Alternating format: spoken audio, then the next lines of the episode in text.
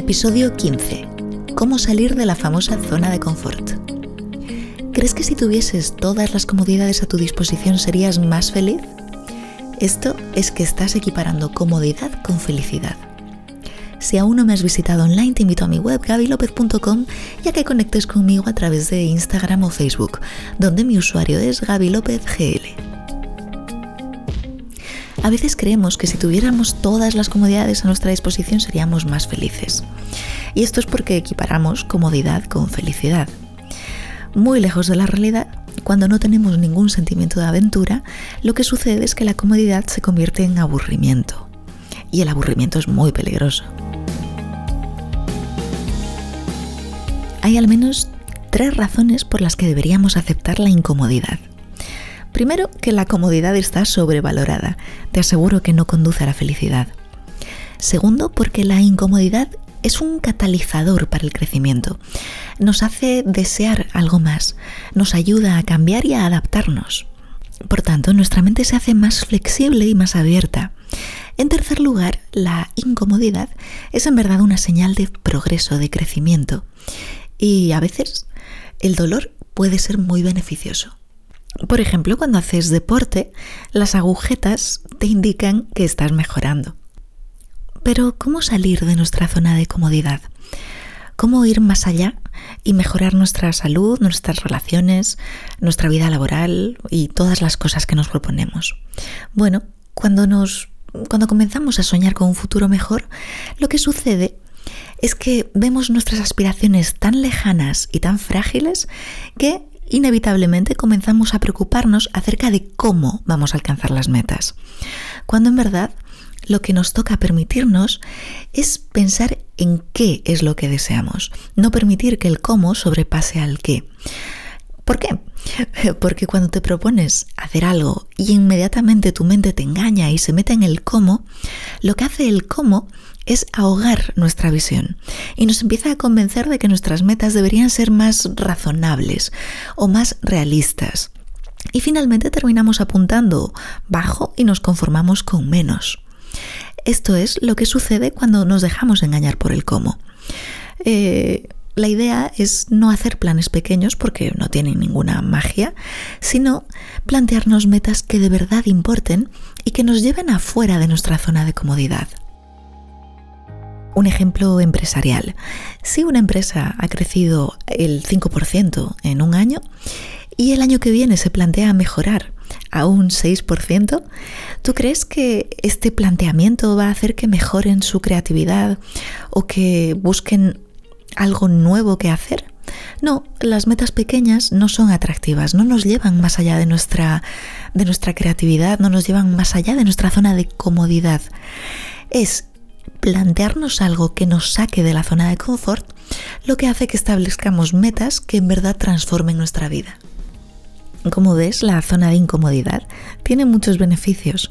Solo cuando vamos hacia ella, eh, quizá aprendemos un, un nuevo idioma o conocemos personas nuevas, aunque con frecuencia el miedo que produce hacer algo nuevo no nos gusta, en verdad sabemos que hemos salido de nuestra zona de confort y hemos entrado a la zona de incomodidad cuando empezamos a sentir emociones que consideramos negativas, como temor, incertidumbre, duda, miedo.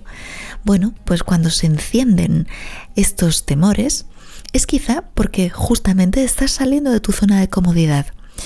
Eh, mantente, es una señal que te dice que estás yendo por muy buen camino. Insisto en el ejemplo de las agujetas. Cuando tienes agujetas es que tus músculos se están mejorando, se están tonificando. Estos mm, miedos, incertidumbres, dolores pueden ser indicadores de que estamos en el camino correcto. Y es ahí cuando nos toca ser inteligentes. ¿Cómo sabemos si nuestra meta es verdaderamente desafiante y nos saca de nuestra zona de comodidad, de confort? ¿O quizá nos hemos planteado una meta un poco loca? Y es ahí donde hay una diferencia entre la zona de incomodidad y la zona un poco delirante.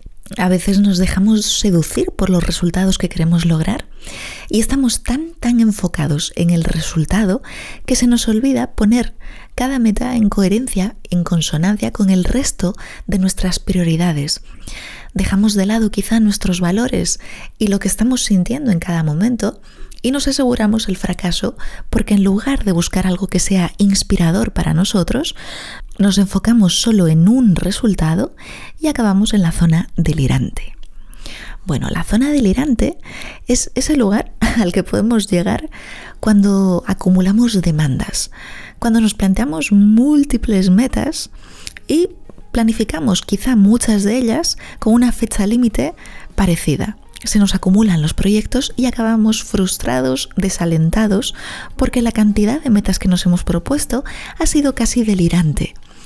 Luego, la estrategia es plantearnos metas que sean casi delirantes y después hacerlas retroceder un poco. Como te decía, salir de nuestra zona de confort em, genera emociones un poco negativas. Voy a sugerirte cuatro maneras de afrontar estas emociones negativas que van a aparecer.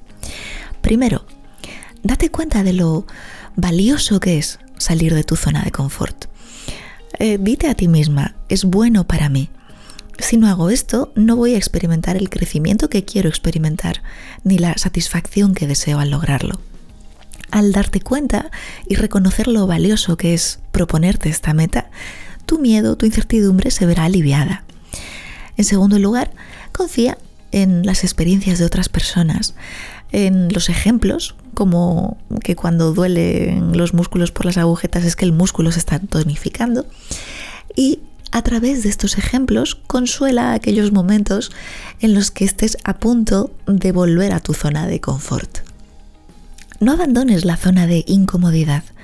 Aprende a observar tu ansiedad, tu inquietud, tu temor, tu incertidumbre y date cuenta que muchas veces no solamente es una señal de peligro, sino que indica que estás haciendo avances y que los avances hacia lo desconocido, por supuesto que generan emociones que no son negativas, sino que te están protegiendo para que, te, para que permanezcas más atenta.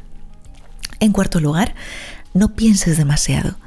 En verdad, lo único que necesitamos es claridad para dar el siguiente paso. No vendernos al cómo lo vamos a hacer durante los próximos meses, sino sencillamente avanzar día a día. Para lograr una transformación significativa en nuestras vidas, nos toca pasar mucho tiempo fuera de nuestra zona de confort. Eh, puede que pienses que la comodidad conduce a la felicidad, pero en verdad la felicidad viene del crecimiento y de sentir que estás mejorando, que estás progresando. Es por eso que cuando establecemos metas arriesgadas, es muy importante recordar para qué son desde un principio.